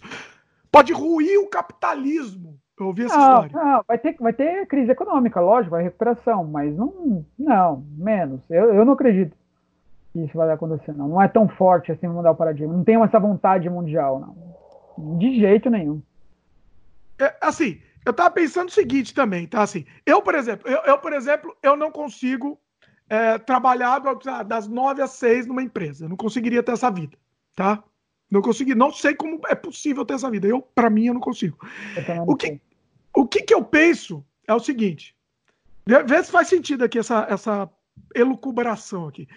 Todo mundo traba vai trabalhar em casa ou, sei lá, vai, vai ter que dar uns pulos e vai, ficar, vai ter que ficar em casa. Né? Ninguém mais vai poder trabalhar no, na empresa. Será que as pessoas não vão perceber? Puta, o que, que eu tô fazendo indo das nove às seis, estar naquela. perdendo não, meu tempo? Não vão. Não, elas vão ficar tão loucas para voltar para o escritório, cara, para ver todo mundo, a, a cultura da firma, ver os amigos. Não. Você não produz estado de consciência empurrado, de jeito nenhum. De jeito Você nenhum. acha? Não. Obviamente pode acontecer, mas não vai ser a maioria. 1% ou menos que isso que vai ter essa consciência. Fala, nossa, poderia estar tá fazendo, ter um despertar, sabe? Uma catarse assim, falar, nossa, poderia estar tá fazendo coisas muito melhores. É possível, entendeu? Mas não, eu acho que vai ser justamente o efeito elástico contrário. A pessoa vai sentir falta daquilo, porque eles estão programados para aquilo. Porque não tem na nossa, no nosso inconsciente não tem uma data para acabar? Como assim? A, a, não tem um período assim, a gente sabe que essa crise vai acabar, não sabe? Então todo mundo falando, a gente vai passar por essa, vai passar por essa, toda essa onda vai acabar, entendeu? Seu inconsciente falou, uma hora acaba, tem uma data para acabar, uma hora acaba. Se acabar é voltar ao estado normal, voltar, voltar ao estado normal do que era antes. Você está então, esperando o seu estado normal é voltar e voltar. voltar exatamente, exatamente, entendeu? Você o só está é esperando, é... na verdade. Né? Exatamente. Você está esperando. O seu inconsciente já entendeu que aquilo vai ter um fim. Então, se vai ter um fim, tudo vai voltar como ser como era antes. Você está baseado no passado. Então, tá Mesmo certo. se você perceber que é melhor. Desse jeito. Se você perceber que é melhor, você é um iluminado. Você percebe, você está começando a entender o que, que é o lado bom da vida. Não, você, não, o que eu, o que eu imagino aqui, eu vou, vou dar um exemplo, eu gosto de dar exemplo prático aqui, né? A, a, a, minha esposa, por exemplo, começou a trabalhar em casa e ela começou a perceber, pô, é bem, bem, bem melhor poder trabalhar. Ela nunca pensou em trabalhar em casa na vida e assim, a empresa mandou todo mundo trabalhar em casa. E só que realmente isso, é, ela tá pensando nisso, só que assim, com certeza, depois que terminar tudo, volta lá e volta pro status quo normal, né?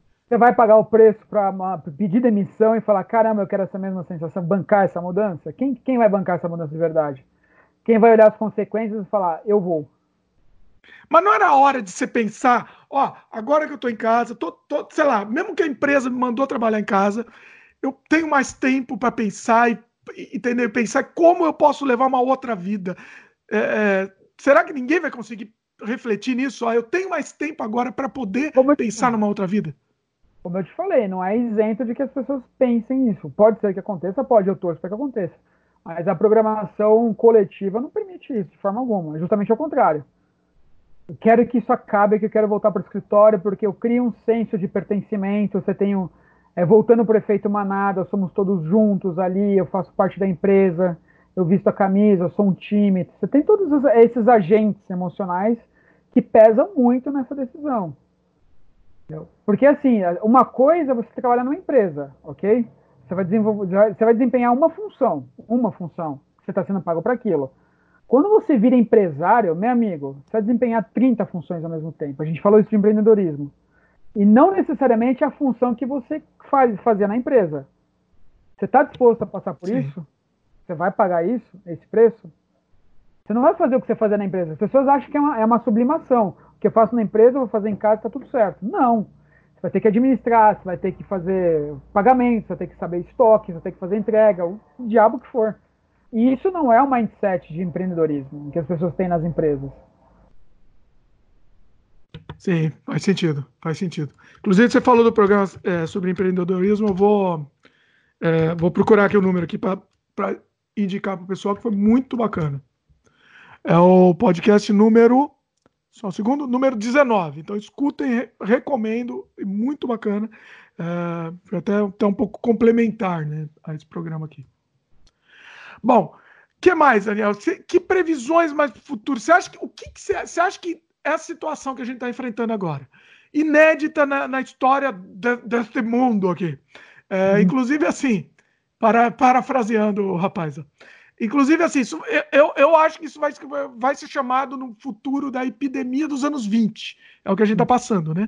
A gente passou, né, nos anos 20 anterior, a gente teve a. a... negra na Espanha, né? A gripe espanhola, é. a peste negra, né? Essas coisas. Exatamente. O que, que você acha? Você acha que vai mudar alguma coisa? A gente está no começo, né? A gente não sabe para onde isso vai, é, é, tudo exercício aqui, mas eu acho que é interessante a gente fazer esse exercício para ver onde poderia ir, eventualmente, né? Não, com certeza, acho que as descobertas médicas serão fantásticas. A gente vai criar novos protocolos médicos. É, a gente vai aprender muito com a biologia, né? Com certeza. É, um outro ponto importante: a população vai sentir na pele que ela está vulnerável. O que, que é estar vulnerável? Então, é uma lição que você aprendeu. E se tudo der certo, se houver, e eu acredito que haverão outras situações análogas a essa, parecidas com essa, que a gente reage de uma forma um pouco mais humana, um pouco mais adequada e com a seriedade com que é, precisa. Entendeu? É, a gente vê que muitas ações preventivas poderiam ter sido tomadas e poupado vidas, é, tanto principalmente na Itália e na China, mas um pouco disso porque a gente não sabia as consequências e o grau de letalidade daquilo. Então, eu acho que a maior lição que a gente aprende, que a gente pode aprender de agora dessa situação, é que não importa o quanto a gente não saiba, mas a gente vai dar o máximo que a gente puder para combater, justamente por ser uma incerteza. E não tratar isso com brincadeira. O, brin o brasileiro ele foi é, mandado para casa, estava na praia, estava no shopping, entendeu? Então, sabe, é, como é que a gente educa essas pessoas para que elas tenham mais seriedade com esse contexto? Eu acho que vão ser, surgirão aí várias perguntas, né? Eu acho que essas perguntas são tão importantes quanto as respostas em diversos campos. Né? A sociologia vai ter um estudo dela, a ciência terá um estudo dela, as ciências biológicas, é, a economia, porque por mais que pessoas tirem proveito, outras pessoas, tantas outras pessoas perderão muito, né? Então, quais as lições a gente pode tirar disso, né? Acho que esse é um legado muito interessante em termos de atitude. É, quais as atitudes corretas que a gente pode ter numa situação caótica como essa? Inclusive, assim, né? Você falou da vulnerabilidade, né? O ser humano realmente é. A, a gente não é nada mesmo. Qualquer coisinha a gente. Né, a gente está muito exposto, né? A gente está exposto, mas se você pegar na, na, entre os 7 bilhões, o quadro estatístico do que está acontecendo não representa nada, né? Sim, mas. Não, tudo bem, nesse caso específico, mas se a gente pensar como ser humano mesmo, bi biologicamente.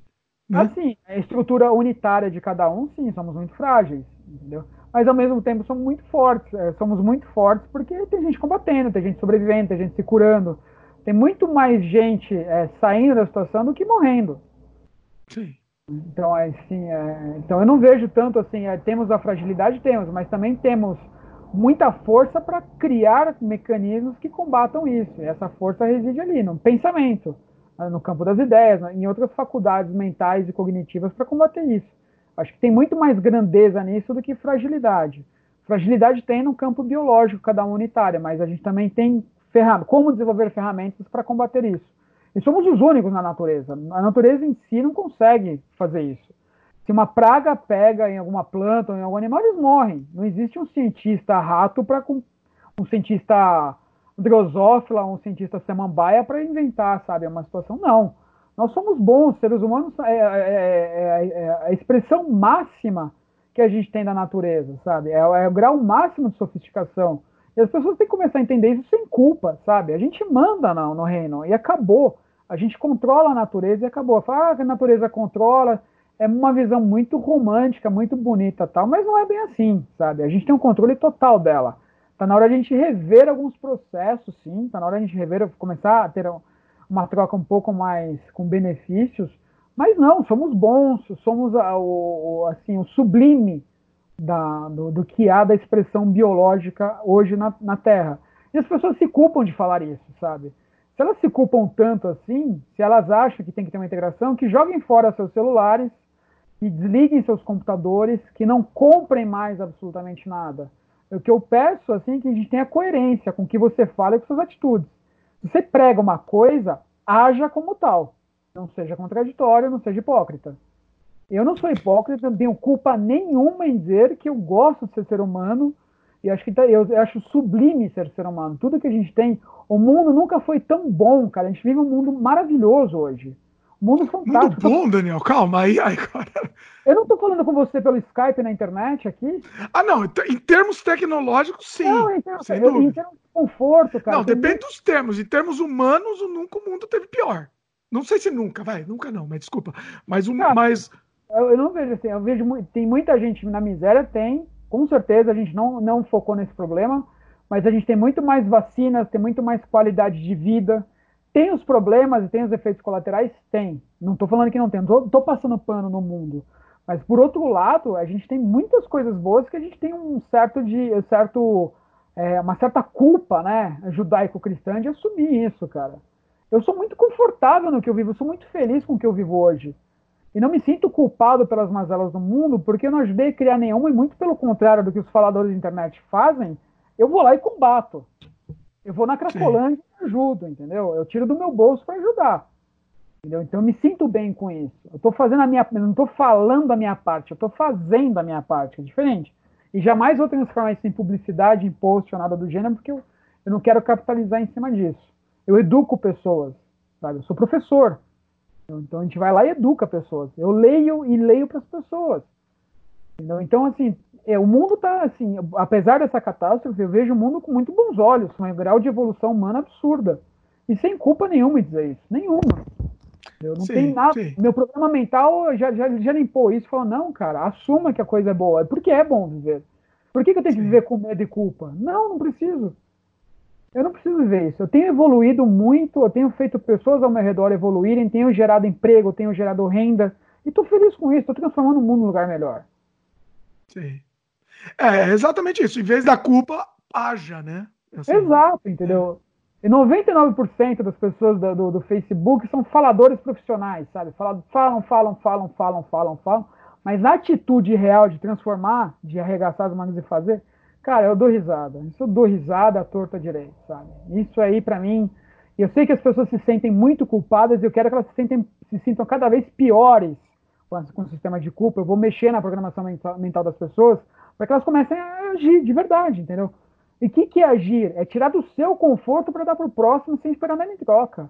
É tirar do seu, que tem que doer em você para que o outro fique bem.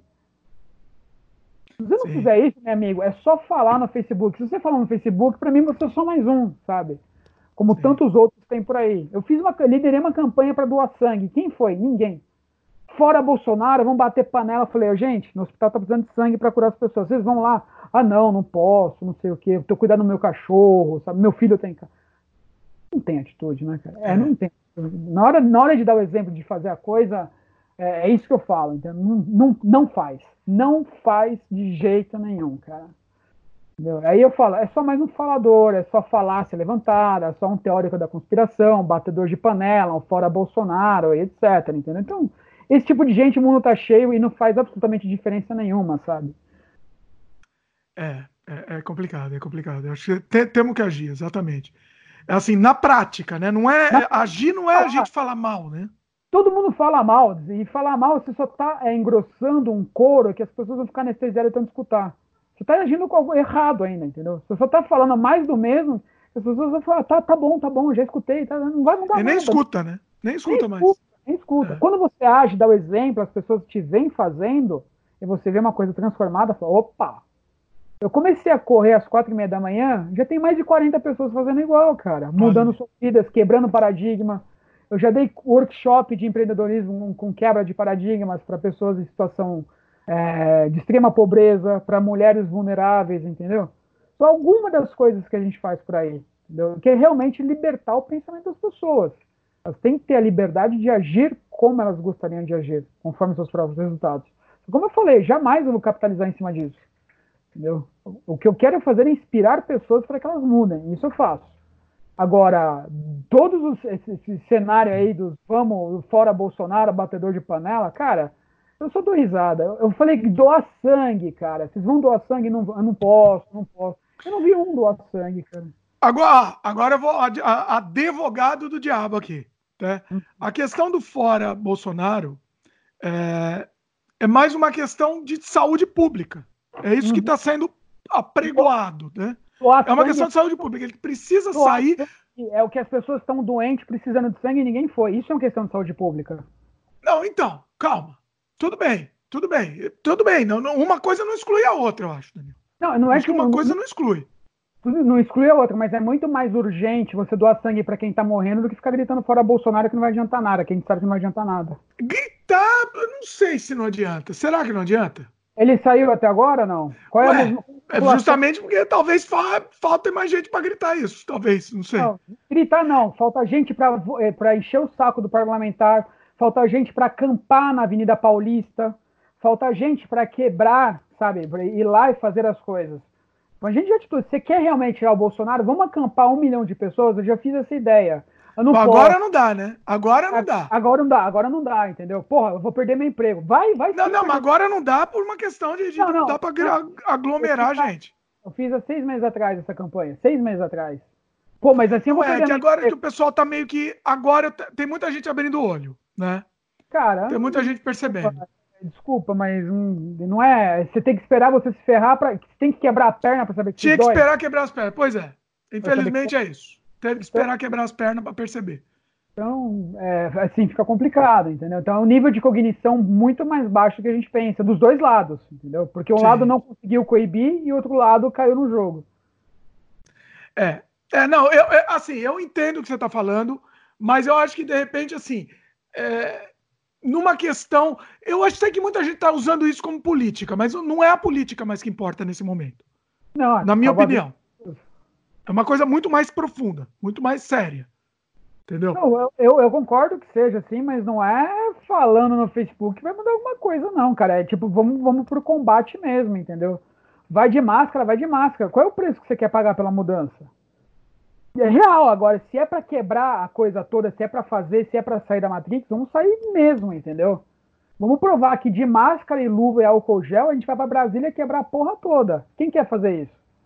É para se arriscar? Pra caramba, vai se arriscar sim. É aí que, aí que tá a transformação.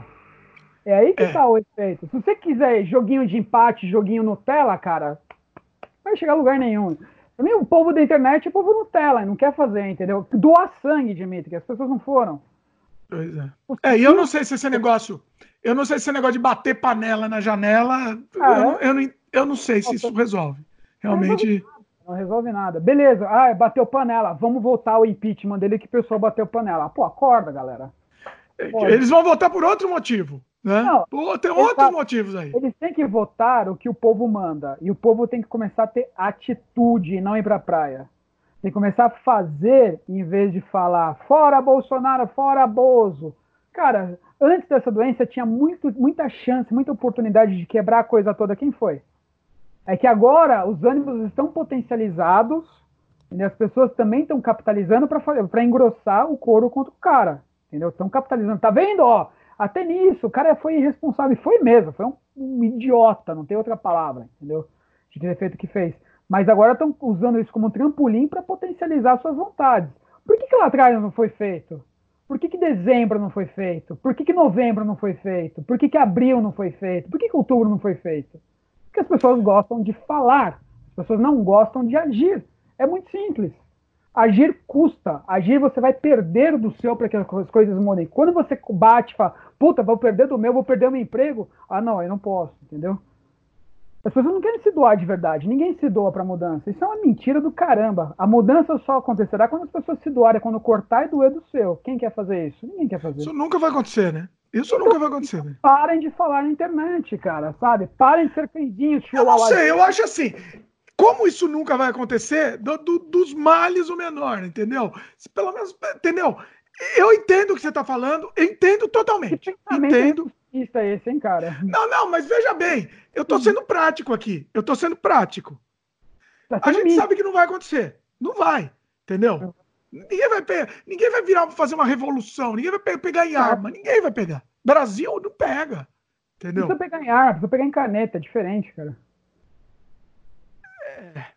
É, caneta. É complicado, é complicado. Eu entendo o que você está falando, mas. são limitadas, elas, querem, elas são limitadas pelos seus próprios paradigmas. Elas gostam de ser validadas como boas pessoas que estão sendo da oposição.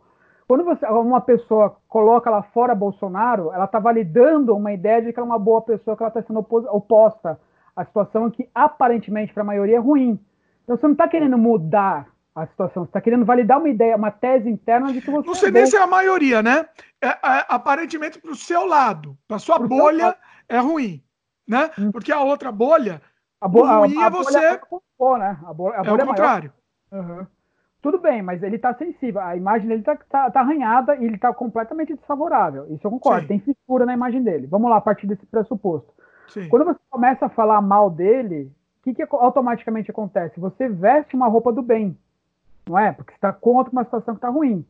Sim. Essa roupa do bem que você coloca, a gente tem que fazer uma análise muito séria. Se eu estou querendo validar uma, é uma tese que eu sou bem, eu estou cavando uma, uma, vamos dizer assim, uma, um elogio, ou eu realmente quero a mudança? O que, que seu inconsciente quer dizer? Porque se você realmente quisesse a mudança, estaria quebrando a porra toda. Eu acho assim, sem dúvida nenhuma, você está cavando um elogio. Obviamente. Óbvio. Obviamente. Óbvio. Também. Mas você também quer a mudança. Só que você não então, vai agir pela mudança. Então, você só quer o elogio, o elogio. Separa no elogio. Separa não elogio. sei, né? Você, na verdade, você quer a mudança, mas. Você não faz a mudança. Mas vai dar, é aquilo, né? Vai dar muito trabalho, vai dar muito Lógico, trabalho. Deixa para os outros. Exato. Deixa então, para os outros. Não serviu para absolutamente nada. Você é um é. covarde. Você não pode um covarde.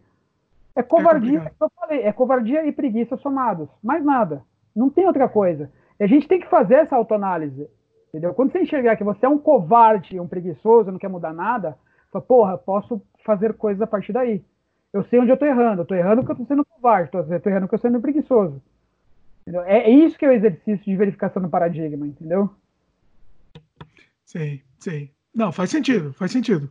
Então, e aí, o que, que a gente age? Como a gente age? Então, vai lá, dá, dá umas dicas aí. Quem está ouvindo, ó, para quem está ouvindo e está pensando como, ah, legal, concordo, mas o que, que a gente faz? E aí? Sufocar o sistema financeiro, ninguém vai comprar nada uma semana sem ninguém comprar nada no país. É muito simples. Mas isso vai sufocar para quem? Para todo mundo. O governo vai ficar atônito. Imagina um milhão de pessoas de branco acampadas em silêncio na Avenida Paulista. Não, agora não, Daniel. Agora não dá. Não, tô falando, não, tô falando suposições, entendeu? Agora tá, dizendo, não, eu tô dizendo, eu tô dizendo agora numa situação, nessa situação. Agora tem que fazer porque tá todo mundo doente, não tem que fazer. Agora Sim. tem que cuidar da doença e depois ver o que acontece. Não, eu tô falando agora, a gente tá, tá, tá todo mundo preso em quarentena, o que que a gente pode fazer? Vamos lá. Ah, você, primeiro tem que cuidar dos doentes. Se você tentar tirar o presidente, vai começar vários decretos de estado de emergência, estado totalitário, que ele pode acionar isso conforme a Constituição, que não vai acontecer nada. Nada. Deixaram chegar na situação. Você não vai é. conseguir. Politicamente, você não vai fazer nada, não tem o que fazer. Ele bota um decreto agora de Estado totalitário em função da doença, ele tem o direito de fazer isso, constitucional, acabou. Ele está cercado de todas as formas até acabar isso. Entendeu? A questão é que deixaram chegar nesse ponto. Quando eu estava liderando coisas para a gente mudar seis meses atrás, não querendo ser o chato da história, ninguém quis. Ah, vou perder meu emprego, pô, tenho meus filhos, tenho meu Golden Retriever. Sabe, a esquerda do Brasil tem Golden Retriever, né? Um cara, sabe? Eu tenho que cuidar do meu Golden, né? Quem vai ficar com meus cachorros?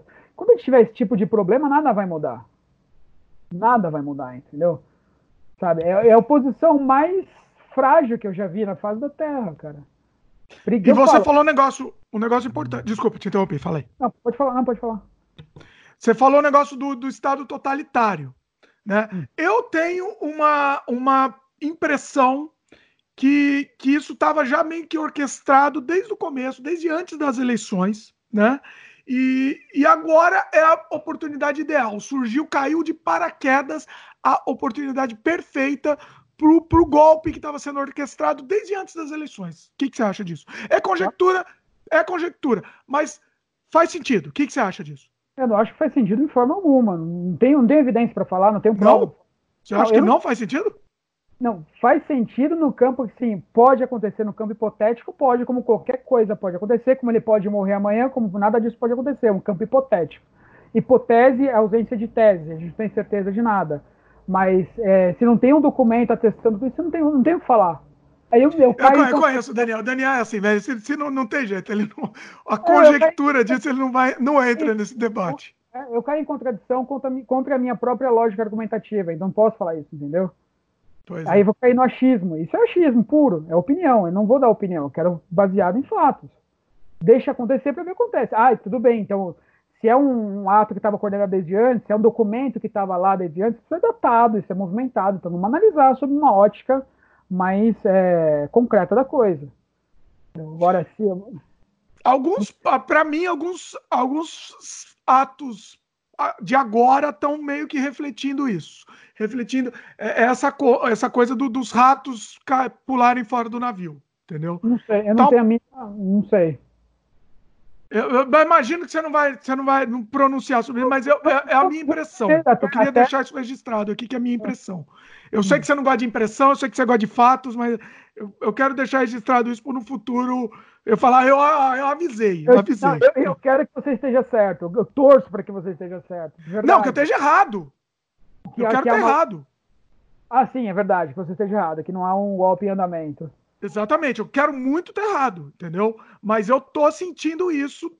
Eu sentia isso, eu via sinais. Não é que, é assim, não é impressão, não é achômetro, são sinais, né? Hum. Sinais é, é, é, é, aquela coisa. Você tem Mas que. Aquela coisa, você interpreta o sinal conforme o seu filtro, o seu paradigma. Como, é que você foi, sim, como é que você sim. foi educado para interpretar esse sinal, entendeu? Sim, Sinais são interpreta interpretativos, óbvio. Não, não é. Sinais não, não, não, são fatos. Sim. Não, você pode ter um sinal que é um fato, isso que eu tô te falando. Você pode ter um sinal que é uma verdade, é um fato, aconteceu. E você entende aquilo como uma sinalização, entendeu? Por exemplo, o cara fez A ou B, lançou um decreto tal, isso é um fato.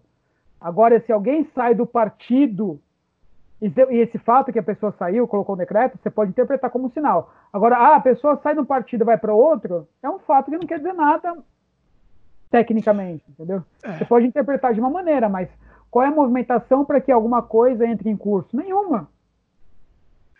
Ó, espero, assim, que eu gostaria, sinceramente, de estar errado, e, e se eu tiver errado, eu vou ficar muito feliz em estar errado, tá? Mas eu tô, tô só registrando isso porque eu, eu, eu, eu, percebi alguns sinais muito antes das eleições já, já, já se formando esses sinais. Ó, quero estar errado, tá? Vamos, vamos mudar de, de, de, assunto aqui, mas eu quero estar errado mesmo, tá? Só para registrar. Bom, em termos de paranoia, então, essa paranoia coletiva, esse, essa, essa coisa. Que é, na verdade, o tema, né? A gente tá falando. Tá, tá dentro do nosso tema aqui. É, não, inconsciente. Todos, todos os componentes da paranoia. Tudo é componente dessa paranoia. Sim. Esse, esse, inconsciente coletivo que formou essa paranoia. É uma paranoia, né? A gente tá, a gente, é, é, é, uma... fez é destrinchar todos os elementos que constituem essa paranoia. A gente fez uma engenharia reversa nela. Sim, sim. Ah, muito bacana, muito bacana. Acho que a gente conseguiu conseguiu passar por todos os pontos aqui. Tem mais alguma coisa que você lembre aí que você queira falar? Não, eu acho que a gente bateu todos os pontos, acho que foi bem esclarecedor, bem legal. E é legal, assim, a mensagem que eu quero deixar é para as pessoas terem consciência. O que é ter consciência? Pensar sobre como você pensa. Por que, que você pensa desse jeito?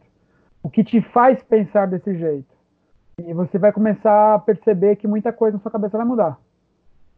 E vai ser dolorido, não vai ser fácil, mas eu te é o caminho para você sair da Matrix, para você sair dos 98% e migrar para os 2% que tem consciência, clareza e que realmente mandam no mundo. Bacana. Inclusive, esse tema aí de reprogramação mental que a gente conversou um pouco me, me, chamou bastante atenção. Esse sair, o sair da Matrix, né? De repente, é, isso rende um outro programa, né? Você acha? Rende, eu acho que rende muito, sim.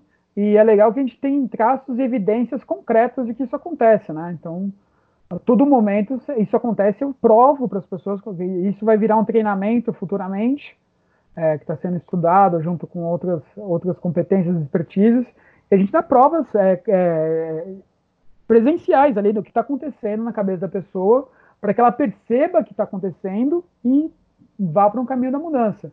Porque quando você percebe a Matrix, você tem duas situações. É pior do que você não soubesse. Porque você pode, é muito pior, porque você pode conviver sabendo que você é um escravo pro resto da vida, que vai ser pior do que você da situação você não sabia que você era escravo. Ou é melhor ser, não saber, né? É, ou você pode é. ser covarde, não ter força para provocar mudança. O que você quer fazer, entendeu? Você quer ser um Sim. covarde, você quer ter um corajoso que conseguiu passar por aquilo, se libertou de tudo e quebrou todos os seus paradigmas, suas paredes mentais, ou você teve a chance de fazer isso e não fez, você vai ver um escravo consciente, que eu acho que é pior ainda. Sem dúvida nenhuma, escravo consciente é muito pior sabe que foi escravo e por preguiça ou covardia não foi além. Pois é. Muito bom. A gente vai voltar com esse tema aí. Comentem aí, pessoal. Vocês querem que o Daniel volte com esse tema, porque é muito interessante, tem muita coisa para falar, né? Inclusive, o Daniel, não vou, não vou contar o que é, ele me falou em off, tá programando um, um negócio muito bacana, né? Em breve, né, Daniel? Você tá. Vamos lá, vamos. Vai ser coisa legal. Esperar, tem que esperar a poeira baixar, né? Por enquanto. Sim, agora não dá. agora não dá, tem que dar uma segurada. Pois é. Bom, Daniel, quem quiser te encontrar, como é que faz aí? Faz o, o dá o serviço completo aí. Legal. É, meu Instagram, que é, hoje é a mídia que eu mais uso, que é arroba Daniel Costa oficial. No Facebook, Daniel Alves Costa. E o site da minha empresa, openeducação.com.br. Mas gruda lá no, no, no Instagram, que a gente vai conversar bastante, tem bastante coisa legal lá e é o meio que tem me comunicado melhor aí com a audiência. Bacana. Todos os, os contatos aqui, tudo que o Daniel falou, tá aqui na descrição do, do programa, tá? Então, vem aqui, vem, não precisa nem anotar, porque tá, tá tudo aqui na descrição, é mais fácil para vocês encontrarem. Muito bom, Daniel, sensacional. Sempre, sempre, sempre a gente sai, sai uns debates assim, mas sempre acaba, a gente acaba crescendo muito com esses debates. Né? O debate é para isso, é. né? Essa, essa é a ideia, né, cara? Você tem que formular opiniões, tem que ter hipóteses finais, né? Senão vira, como eu falei, só atividade mental e não pensamento, né? O que a gente faz é pensamento, não atividade mental. Pois é, pois é. Vamos, vamos ver a próxima discussão no Facebook que vai render o programa. Vou aguardar. Boa. É a ideia, é o, é o perfeito, é o perfeito é o terreno, né? é celeiro de ideias. Né? É muito bom. É isso, Daniel. Queria agradecer mais uma Obrigado. vez. Sensacional. Daniel vai voltar aqui, obviamente. E pessoal que está assistindo, se você estiver assistindo em vídeo no YouTube, comenta na própria página de vídeo do YouTube. Lembre-se de se inscrever no canal, né? E clicar no sininho de notificação, porque você recebe as novidades. Nosso podcast é lançado todas as terças-feiras. E se você estiver ouvindo em, em, áudio no Spotify, no, na Apple, Google, também você pode mandar mensagem para o nosso e-mail, sem freio podcast, é, gmail.com ou pode escrever, comentar na própria página de vídeo do YouTube. Lembra que o, o, comentário de vocês é que nos move. A gente não ganha dinheiro nenhum aqui com esse podcast. É, a gente fala porque a gente está na, na, nossa necessidade de falar, né, é, Daniel? por vontade mesmo, por querer, assim, é, mais do que eu critiquei as pessoas que falam, mas a fala nossa aqui, ela tem a capacidade de provocar mudanças, reflexões e pensamentos muito sérios. Então, escutem, prestem atenção e comentem, por favor. Pode, pode, e pode, inclusive, duvidar da gente, né? Pode é... o pau, falar mal, isso aí faz parte. É, assim, é. É, não, não tem ninguém certo ou errado aqui, totalitário, são pontos de vista só, entendeu? Sou Fiquem à vontade para discordar, pois é. Com certeza. É isso, pessoal. Até semana que vem, então. Valeu, Daniel. Daniel volta aqui em breve, hein? Obrigado, até mais. Valeu, pessoal.